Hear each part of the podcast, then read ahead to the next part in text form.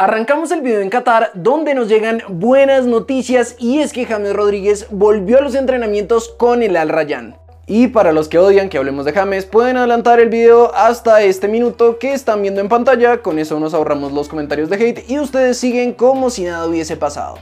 El mismo club fue quien lo informó con estas palabras. Mira quién está de vuelta, a través de sus redes sociales. Y el propio jugador también compartió una imagen, aunque eso sí, no sabemos si estará disponible para el próximo partido del equipo que será este martes. En Inglaterra, el Leeds definió el futuro de Ian Poveda, que como había dicho el director técnico del club, querían que sumara más minutos. Y por eso hoy se confirmó que Ian se unió al Blackpool de la Championship en calidad de cedido hasta el final de temporada. En el comunicado además agregaban, el habilidoso extremo unió al Leeds United procedente de la Academia del Manchester City en enero del 2020 y formó parte del equipo que ascendió más tarde esa temporada. Le deseamos lo mejor a Ian para el resto de la temporada.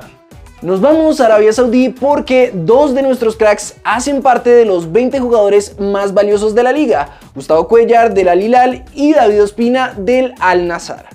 Ambos con un valor de 5 millones de euros están ubicados en la casilla 14 de la lista. Por cierto, el portero de nuestro país hoy debutó en su liga y tuvo un buen partido, dejando su arco en cero para que su equipo ganara por la mínima.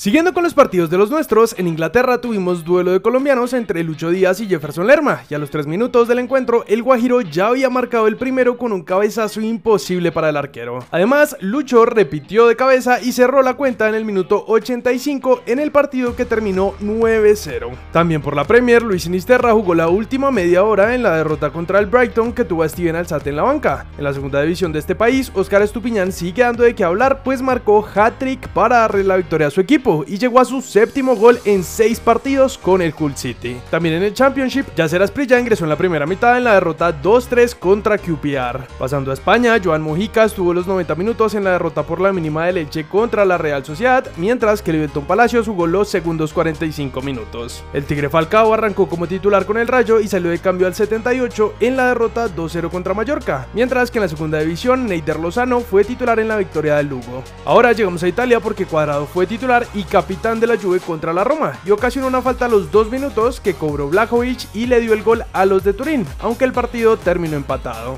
Kevin Agudelo fue titular en el empateados del Spezia y también tuvimos el debut de John Lukumi con el Bologna ante el Milan, aunque lastimosamente perdieron 2-0. En Escocia el Búfalo Morelos cumplió su suspensión y no estuvo en la victoria ante Ross County. En Bélica, Carlos Cuesta y Daniel Muñoz siguen siendo titulares con el Genk, que le ganó 4-0 al Seraing. Y finalmente en Francia, David Machado jugó 88 minutos con el Lens, que le ganó 2-1 al Rennes.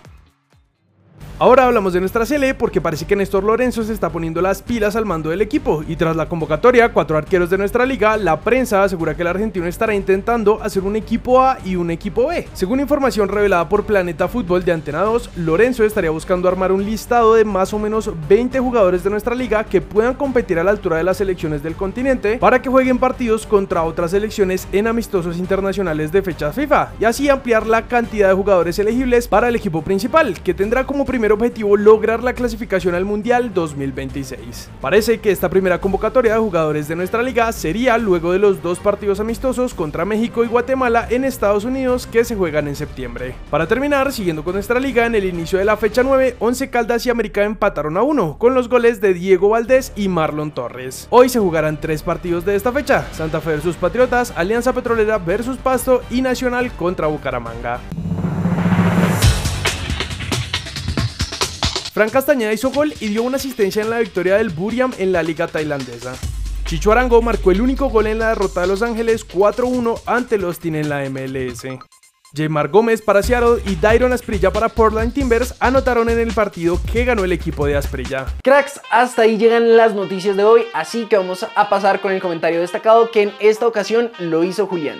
Tampoco es la segunda vez, porque la anterior edición de Champions teníamos nueve jugadores colombianos. Es más, antes bajamos en general en torneos europeos, porque en la Europa League anterior teníamos alrededor de seis colombianos. Y bueno, esto eh, sobre el comentario destacado que hicimos ayer y se vale, todo este tipo de cosas se valen, nos alegra un montón que si nos equivocamos nos corrijan y saben que puede pasar, de hecho, más seguido de lo que todos quisiéramos, pero para eso es esta comunidad, para alimentarnos y retribuirnos entre todos los que somos fanáticos del mejor fútbol de los jugadores colombianos en el extranjero y por supuesto del fútbol colombiano. No siendo más entonces, recuerden que siempre estamos muy pendientes a todas sus opiniones aquí y en todas las redes sociales, así que vamos a estarlos leyendo. Nosotros nos vemos en un siguiente video.